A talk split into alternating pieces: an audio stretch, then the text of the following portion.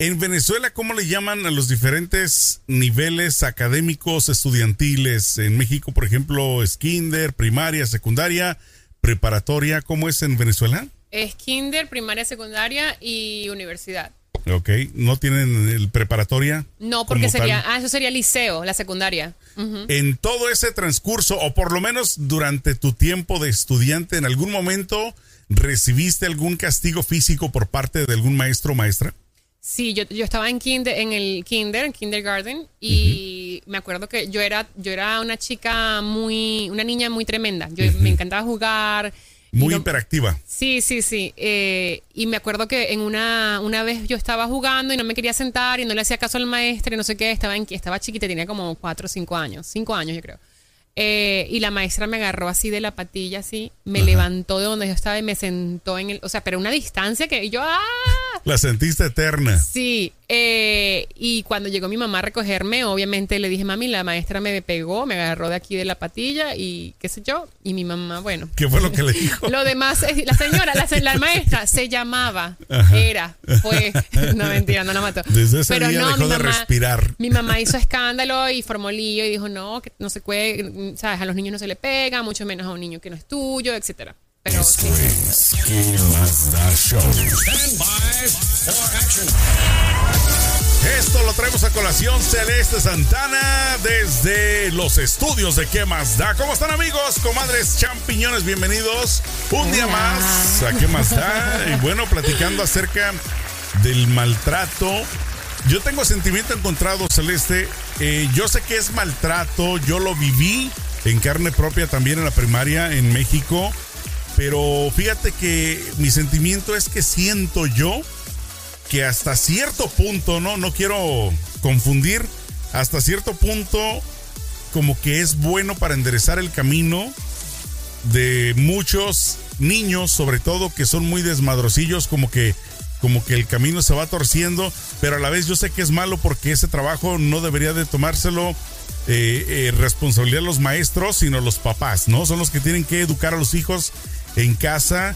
Por eso te digo, es, es medio confuso. No, yo no estoy de acuerdo porque- con, con la violencia de ningún tipo, no estoy de acuerdo con que se le tiene que pegar a los niños. Yo siento que eh, los niños mientras más amor le das y más paciencia y más, Pero hay más te involucras en su crecimiento, ellos se van a ir acomodando. Hay unos que sí necesitan celeste. no, yo creo que a los niños que necesitan golpes es porque hay algo que está pasando en su casa que los hace ser rebeldes, porque los niños no saben expresar las incomodidades emocionales de otra forma, sino siendo rebeldes. Entonces, cuando hay un niño rebelde, señores, pregúntense cómo es el hogar, en qué está fallando los padres. Ahí hay algo que... El, el detalle celeste es de que los típicos eh, estudiantes que son generalmente los que son mal portados o los que son peor portados son a veces o muchas veces los bullies, los que hacen le hacen la vida imposible a los demás estudiantes. Entonces tú como Pero padre de que- familia, sí. por ejemplo, si, si tuvieras una hija y a tu niña o niño le hacen bully, otro estudiante, pues tú no puedes agarrar a ese niño que no es tuyo y corregirlo. Ese trabajo le corresponde a los papás y los papás muchas veces les vale. Si su hijo es bully, los papás lo saben y les vale, no lo corrigen. Entonces, Pero cuando un niño es bully es porque lo aprende en la casa. Por Es- eso- eh, por eso te es digo. segurísimo. Y, y sí, es difícil, pero tampoco quiere decir que porque yo lo quiera corregir voy a ir a pegarle a un niño ajeno. Y aunque si fuese eh, mi hijo, no creo que la, la solución sería pegarle, la verdad. Bueno, esto, Eso crea más trauma. esto estamos hablando porque han hecho un escándalo esta semana por una directora de una escuela eh, ahí en Florida que pues la agarró, la mamá grabó cuando la directora agarró una regla, una tabla de este vuelo y ¡zas! le metió dos en nalgadas a la niña, dos o tres, Dos se- se, palazos, vieron ahí no dos palazos. dos palazos. Este, y entonces, obviamente, pues ha hecho un escándalo muy grande. Obviamente, y repito una vez más, yo sí estoy en contra del abuso, por supuesto. Pero muchas veces yo lo viví en carne propia, Celeste, en, mi, en Te mis clases. te pegaron. A mí llegaron así a pegarme, pero yo, hoy, conscientemente te lo digo, yo sí me lo gané en la primaria, porque yo sí era un desma total. Entonces, Sergio, sí no se le pega a un niño aunque sea desmadroso, porque lo que sucede Eh, es que ese niño es desmadroso por alguna razón y algún motivo. ¿Sabes qué? A mí lo único que me enseñó, lo, digamos lo positivo de lo negativo, era tener miedito y aportarme bien. Por eso. O sea, era como que, ¿sabes no qué? puedes enseñarle a un ser humano a tener miedo. Tienes que enseñarle a que las acciones tienen consecuencias, pero no son consecuencias. O sea, después ese ser humano va a ir por la vida peleando a la gente y dice, ¿por qué es peleonero? ¿Por No, qué pero mira, yo no soy pelonero, estoy bien buena onda. No, pero tú, tú tuviste suerte de salir así. a ti te funcionaron los golpes. Ay, Dios mío, qué horror. Pero- bueno, el caso es que esta señora llegó, Ajá. la llamó la directora del colegio porque la niña se estaba portando mal o algo por el estilo. Sí. Eh, y le dijo, venga a recoger a su niña porque nosotros lo vamos a- le, vamos a, le vamos a hacer una terapia que se llama paddle. Ujú. Paddle, ¿no? Que no terapia, no en esas propias palabras, Es pero dijo algo parecido. Un tipo de castigo aceptado Ajá. en muchas partes de Estados Unidos, ¿eh? Es una locura. Porque es una cosa que es, Y es una tabla, es aceptada, pero Sí. en este distrito específico no no era aceptado. es permitido. Entonces, el por eso caso se es que metió es una tabla plana y enfrente del Es salón como de si clases. fuera un bate, pero plano, Ajá. literal. Y enfrente del salón de clases la ponen a la niña como en perrito y la agarran y le, le dan durísimo. Y yo digo, primero la humillación de poner a un niño enfrente de todos y pegarle. O sea, esa, esa vaina es de esclavitud, perdóname. Eso es de, de esclavitud. Eso lo hacían los dueños de los esclavos para humillar y, y Claro. destruir el alma de los esclavos. Segundo, enfrente de la madre que llegó, porque la señora era la ilegal, y le dijeron que ella, que ellos iban a hacer igual eso porque eso estaba permitido, eh, y que y le pus- se empezaron a gritarle a la señora, la señora dice que no entendía muy bien inglés, y por su estatus migratorio, que era es ilegal aquí en Estados Unidos, la señora, lamentablemente, se sintió con mucho miedo Ajá. de alzarse, alzar su voz y de defender, defender, a su hija. correcto. Entonces ella presenció, lo único que ella pudo hacer fue grabar escondida lo que estaba pasando a la niña y grabó y ese video se ha vuelto viral y todo el mundo está indignado, unos porque dicen que como la, la porque la que le pegó a la niña fue una, la directora de la escuela, o sea, imagínate, si de ahí parte. Unos dicen que por qué una directora de una escuela un maestro o quien sea te le va a pegar a tu hijo, eso no, eso no son maneras de educar. Y otros también acusan mu- mucho, mucho de, de una, una manera muy fuerte a la mamá y le dicen cómo permitiste que le pegaran a tu hija en frente de ti. Yo creo que es fácil para cualquiera juzgar que no estuvo presente en el momento que, número uno, pues no sintió lo de la mamá, el temor, como dices tú, porque no tenía documentos, de, de haberse visto invol- involucrada en, en un proceso inclusive de deportación. Sí. Dice que ella que tuvo este, ese miedo, ¿no?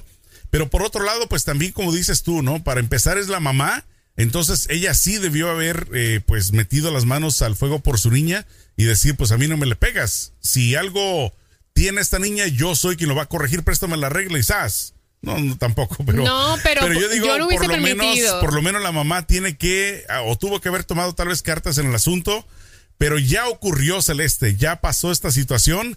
Y, y sabes que en México, te repito, en mi caso, yo crecí con eso, entonces tal vez para mí es un poquito más normal. O No, sea, yo también como- crecí en un sistema y en una sociedad donde ¿Sabes a los qué? niños se les pega, ¿Sabes pero mí- para mí no es normal. A mí, ¿sabes qué me tocaba hacer? La maestra, una de las maestras que tenía, ponía a uno de los estudiantes de guardia de seguridad de la clase. Porque se ¿Y eras ponía, tú? yo, adivina quién. Entonces, cuando me ponía a mí de Ay, guardia, de, de halcón, de estar viendo quién se porta. esta es la mía. Ahorita me vengo de los que me caen mal. Y entonces yo, de aquí, así como a ti, de aquí les jalaba. Ay, sí. Maestra, esta está hablando, vas, llegaba y le jalaba. Ay, no. Sí, lo tengo que aceptar. Sí me vengué de muchos No, yo creo que- Lo único malo era Ajá. cuando a ellos les tocaba ser los Ah, guardias. Ahí sí estaba yo, pero mira, callado. la dulce venganza. no respiraba, no hablaba, no existo. En este momento está el escritorio solo. Yo creo, yo lo que creo es que, mira, el trauma que se le generó, porque era una niña de 6 años, Claro. Sergio, un niño de 6 años es un, es un bebé. No sabe consecuencias, no sabe de nada. Más bien requiere que sea disciplinado de otra forma, con palabras y amor. Eh, el caso es que yo creo que esa niña va a tener un trauma de por vida al ver de que su madre no la pudo defender en un momento tan vulnerable. Claro. Con extraños agrediéndola. O sea, eso es un trauma que es muy difícil de superar. Eh, pues te digo, solamente quien conoce a sus hijos sabe los límites, porque en Estados Unidos, sobre todo Celeste, es bien penado el que tú le pongas una mano a tus hijos. Pero creo Ahora yo, creo profesores. yo que gracias, creo yo que gracias a eso también existen muchos criminales. Siento yo que, o no, sea, yo Sergio, creo no tiene nada que ver una yo cosa creo con que la ni muy, otra. muy, Al ni tan, tan. De Porque hecho, la gente que si les no y no sé corriges, qué, no. pero es que tienes que corregirlos de alguna manera, Sergio, esa es mentalidad de esclavista, de, de dueños de esclavos. Eso no, no, Pero eso yo es no he white supremacist. nunca. Y eso mira, es soy white moreno. supremacist. soy moreno. Eso es dueño de esclavos. Pero eso no. es que yo, Celeste, yo he sido testigo, sí, he sido testigo de familiares y de amigos y de todo, que yo veo que simplemente no, res- no reaccionan a los comandos de los papás. O sea, los niños, ¿sabes qué hacen? Los manipulan. Le dicen, niños de 8 años, a mí me tocó ser testigo, ¿eh? De 8 años, donde decían los niños, si me tocas, llamo a la policía. O sea, que tenían asustados a los papás porque decían, te voy a echar la policía. O sea, también de- explícame cómo, cómo harías tú si tú tienes un hijo que te está amenazando con llamar a la policía nada más porque se le antoja. Recuerda que los niños, si habla a la policía, la policía llega. Y en Sí. lo que investigan, a ti te van Sí, a la a... cárcel te llevan. ¿No? Terrible. Entonces, por eso Pero te yo digo, que- yo creo que ni muy, muy, ni tan, tan, cada caso es individual. No, yo sí creo en, lo- en los castigos. Tienes que, eh, por eso, tienes que ir castigándolos. Por eso. Pero desde chiquitos, desde que son Claro, porque tú de enseñas dos, tres a un niño, años, desde ahí vas. Exacto, cuando están pequeños es la, guiándole. es la edad más importante. Entre sí. uno y tres años son la edad más importante para ponerle, enseñarle al ¿Sabes- niño de sabes que, qué es lo que hacen todas hoy en día los niños? consecuencias. Los niños, desde chiquitos, los he visto de tres años. Quítales el teléfono y lloran. Quítale la tableta y hacen unas perretas que no se la acaban. Entonces, desde ahí van manipulando a los papás. De que si se pone a llorar, ahí está mi teléfono. Ahí está la tableta. no, no, no, Entonces, desde chiquito empieza a manipular a los papás y he visto las etapas de crecimiento donde siguen manipulándolos, donde siguen los hijos subi- subiéndosele encima a los padres. Por eso Yo te digo de, que, debe haber un balance. Yo considero que de- en los primeros años de vida, o sea, yo no soy mamá, obviamente, pero eh, tengo muchas personas que tienen hijos y lo he visto. Pero tiene sentido común, no necesitas ser mamá. Aparte que eh, los primeros tres años de vida son los más importantes para inculcarle a los niños que cada acción tiene consecuencia. Y implementar castigos, castigos de que, por ejemplo, ok, si no te comiste la comida, no hay dulce. Si no haces esto, no vamos a jugar con esto. ¿Sí me entiendes? Ese tipo de castigos. Pero ahora de darle golpes a los niños, yo no, creo que eso sea la solución. 100% Eso más de acuerdo estoy, Eso más claro. bien crea, eh, crea eh, eh, no, adultos agresivos que creen que con golpes se solucionan todos, que creen que cuando hay frustraciones todo se soluciona con golpes y pueden recurrir a los golpes para que hacer entender a otras personas lo que ellos quieren que entienda. Entonces yo creo que los golpes nunca son la solución por lo que acabo de decir y creo que nadie bajo ningún bajo ninguna circunstancia debería ponerle un dedo a un niño ajeno. Jamás. Es- eso sí, eso sí, por Jamás. supuesto, 100% de acuerdo. Pero déjame te hago una pregunta.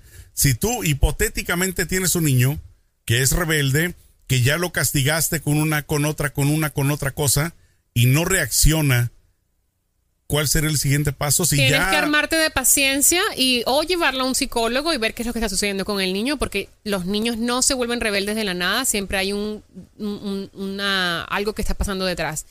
O, o, ah, mira, cuando tú decides ser padre, tienes que saber que esa vaina es difícil. Eso no es que los niños vienen con un manual y se aprieta un botón y se Exacto. calman y se aprieta otro botón y no. Eso es difícil. y Entonces, no cuando- sabes la personalidad que va a traer tampoco. Entonces, cuando tú tienes eso tiene un niño, mucho que ver. tienes que armarte de paciencia porque tú decidiste traer a ese niño al mundo y fue tu responsabilidad y tú lo disfrutaste haciéndolo. Entonces, tú tienes que estar consciente de que eso va a ser una de las tareas, creo que la tarea más difícil que puede tener un ser humano, que es ser padre. Entonces, no puedes recurrir a los golpes porque eso lo que va a crear es más rebeldía, porque los niños no saben expresar sus eh, eh, estados emocionales. Y creo que los golpes no son la solución y creo que cuando un niño es rebelde hay un, detrás que hay que Me ha investigar. tocado ver también casos, me tocó ver casos donde los papás le pegaban al hijo para corregirlo y el chamaco decía, no me duele, paz, no me duele, paz, no me duele. Pero es que eso es peor, porque dices ¿sabes? tú, bueno, si ya le estás pegando y no le duele y no se corrige, entonces... ¿Sabes lo que sucede cuando pasa eso, Sergio? Lo que sucede es que el niño aprende que primero se desconecta con sus emociones. Entonces ya tienes una persona un poquito psico- psicopática porque va por la vida que no está conectada con sus emociones. Primero. Segundo, aprende de que cuando está frustrado o cuando algo le molesta o cuando la gente no hace lo que él quiere, le puede dar golpes a la gente, porque eso es lo que vio en la casa, que cuando sus padres estaban frustrados con él, que cuando él se portaba mal, cuando él no hacía lo que ellos querían, ellos le pegaban. Esa es la comunicación que se le enseña al niño cuando se le pega, cuando, está pe- cuando hace cosas malas. A los niños no se les pega porque si queremos adultos sanos y sin tantos traumas, no debemos recurrir a la violencia para educar. La violencia no educa, la violencia es de los colonizadores que llegaron a las Américas y le caían a golpe a todo el que no hacía lo que ellos querían y no creían en lo que ellos creían. Entonces, dejemos esa mentalidad colonizadora o de colonización detrás. Eso no nos sirve, no nos ha servido. Hemos criado una, miles de generaciones de machismo tóxico y gente tóxica que todo lo recurre a la violencia y a los golpes y eso no funciona como una sociedad cívica.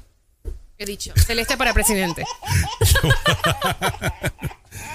Mira, tienes mucha, el 99% te doy la razón, por Y supuesto. tú que con sangre se aprende. Existe, existe esa ranura, esa, ese pelito súper delgadito donde yo creo que una vez más cada caso es individual, cada caso es diferente. Claro, no se puede podemos generalizar. generalizar. Pero y no a la decir- violencia. Y decir que de esa forma va a aprender todo mundo. Creo yo que sí tienes que saber medir las consecuencias, sobre todo, repito una vez más, hoy en día, porque estamos hablando de hace 15 años para atrás, no había tal vez mucha consecuencia, pero hoy en día sí existe. Entonces, como bien lo dijo Celeste, tienes que pensar desde hoy, si vas a traer hijos, tienes que pensar de que si te salen rebeldes, pues vas a tener que aguantar. Vas a tener Ármate de que- paciencia. ¿Usted, los que armar. ¿Usted disfrutó haciéndolos y los planeó o les... O usted fue el que los trajo al mundo. O ellos se ellos no rompió piden. el condominio. Ajá. Ellos no, los niños no te piden venir al mundo. Claro. El, hecho- el día que tú traes un niño al mundo, usted se tiene que armar de paciencia y ser 100% responsable en la vida de ese ser humano. Porque usted está creando el- el- la nueva generación. Ahora, que- tampoco sé, eh, digamos, en esta balanza, no sé si se va mucho para el lado del abuso o para qué lado se va esta balanza celeste de este otro maestro que te quiero contar, que se fue de Inglaterra a Costa Rica en un Esta field trip historia. que se llevó a los alumnos eh, pues de paseo. Alumnos menores de 18 años, eran de 16 a 18. Se los lleva, se pone hasta las jarras y se lleva a los estudiantes a un strip club con las chicas que se vuelven locas. ¿Qué tal? Entonces no sé si esta fue un, No, eso es albu- un maltrato psicológico Sí, es maltrato. o fue a enseñarle a los, a los alumnos a la vida para que vean cómo va a ser no, todo. Sergio, porque el- la sexualidad, eso es, mira, hay un problema bien grande en la sociedad. Y lo que es donde- peor, los papás pagaron en libras esterlinas 4.850 por cada uno de los alumnos para que fueran Para que fueran a disfrutar, a gastarse los billetes allá con las chicas mientras iban ¿Tú te desnudando. imaginas? Ay, no. Yo lo que digo es lo siguiente. Primero, los hombres nunca, los niños, los, el género masculino no debería jamás aprender de sexualidad, ni de un strip club, ni de pornografía. Porque ahí está todo mal, todo mal. Entonces ya eso es algo que se debe dar naturalmente y con muchos libros de, de ayuda para que puedan tener la educación que de verdad merita y no sean fracasados en la vida como hombres. Eh, pero ese señor, que, o sea, primero no es su Si lugar. tú fueras, oye, si tú fueras una madre eh, de, de uno de estos niños y te das cuenta de eso, ¿qué le harías al maestro? ¿Qué le dirías? No, al Yo maestro quiero lo demando. tu reacción. No, yo lo demando. Ajá. Yo lo demando porque eso, eso es una, eh, eso es una mm, un proceso natural del ser humano, el descubrir su sexualidad y llevarlos a estos sitios es irrumpir ese proceso, ese proceso natural que él tiene que descubrir por sí mismo. Me parece que es, es terrible. Pero ya estaban grandes los chamacos, 16, no, pero 17, no, no, ya. no se hace porque se les enseña que, ¿sabes lo que pasa? Es que Ajá. hay que hay que investigar un poquito antes de decir muchas cosas. A ver. Los strip clubs tienen mucha trata de blancas, mucho tráfico humano detrás de los strip clubs y las prostíbulos y todo eso. Al tú llevar a los niños, y, y- y es, y los prostíbulos y los strip clubs existen porque hay una demanda, porque hay un cliente que va y consume. El día que no hayan clientes que, van y consumen, que van y consumen, no va a haber personas prostituyéndose o personas traficando con mujeres para prostituirlas. Entonces, teniendo eso en cuenta, cuando tú pones a los niños como carnada fresca para que vayan a consumir ese tipo de cosas, estás también contribuyendo a todo este mundo oscuro detrás de todo, de, de- de esta cosa sexual que parecen los strip clubs. Entonces, yo siento que no, primero no es algo natural para un niño descubrir su sexualidad en un strip club, por favor, porque eso no es como funciona el cuerpo humano, eso no es como funcionan las relaciones sexuales en realidad. Y segundo, estás haciendo de que crezca toda una nueva generación que va a ser cliente, va, va a demandar un producto que realmente es oscuro, una industria que es muy oscura. Entonces, este, esa- no me parece, no me parece. Desafortunadamente, desafortunadamente, Celeste, esta es la profesión más antigua del mundo. Esto Porque el mundo ha sido eh, liderado por hombres desde, que el mundo es mundo. Desde que el mundo es mundo. Y créeme que yo creo que va a ser la profesión final del mundo el día que se termine. Porque, mi- Porque- el mundo ha sido liderado por hombres, por el, el patriarcado. O sea, me voy a sonar muy, muy feminista, pero es la realidad. Ha sido un mundo patriarcal en donde los hombres han hecho y han ha hecho leyes, han diseñado la sociedad de acuerdo a sus propios gustos. Entonces, ¿cómo te explicas tú que eh, los mayores diseñadores de moda femeninas son hombres? Entonces tienen todas esas mujeres anoréxicas muriéndose de hambre. Cuando, cuando, perdón, no, hay que tener mujeres que diseñen para mujeres, para cuerpos de mujeres que son normales, no las mujeres anoréxicas que tratan de. ¿sabes? Ese es otro tema, pero eh, el- lo que quiero decir es que, es que no debemos contribuir a esa industria. Y parte de no contribuir a esa industria es no llevar a los niños jóvenes o a las generaciones jóvenes de, masculinas a que consuman ese tipo de industrias Pero para empezar, y terribles. para empezar, el maestro ya la defecó porque ya se llevó a los chamacos, ya disfrutaron o no sé qué pasaría. El punto es de que pues este escándalo también se suscitó en el Reino Unido. ¿Y cuántas veces uno no ha escuchado diferentes tipos de, de, de, digamos, abuso eh, en, contra de los, de, o sea, de los alumnos por parte de los maestros? Habría que ver en este caso qué tipo de abuso se puede Yo creo- clasificar, ¿no? O Yo sea, creo que es un abuso porque él no debe hacer nada. O sea, tú no puedes tomar decisiones sobre la vida de niños menores de edad sin consentimiento Claro. de sus padres. Ahí Claro. falló. Y segundo, eh, si él quería ir a un club de stripper, hubiese ido él solo y se hubiese disfrutado su club de stripper sin ningún problema. Pero imagínate, Ahora se va a enfrentar con un problema. No, se va a enfrentar con los un voy a problema. llevar para que vean el mundo. No, no, no. Deja que la gente descubra su sexualidad a su propio ritmo. No todo el mundo está preparado al mismo tiempo. Pero no me pegues. que haga así que va para acá. Híjole, ¿con qué terminamos el día de hoy, Celeste? Invitando a las personas a que eh, descarguen nuestro podcast en todas las plataformas digitales. También estamos en YouTube. Suscríbanse, denle like, eh, compartan y activen notificaciones. Y déjenos sus comentarios en las redes sociales a ver si les gustó este tema o de cuál tema quisieran hablar. Perfecto, cuídense mucho, amigos, comadres y champiñones. Échenle mucho peligro. Chao.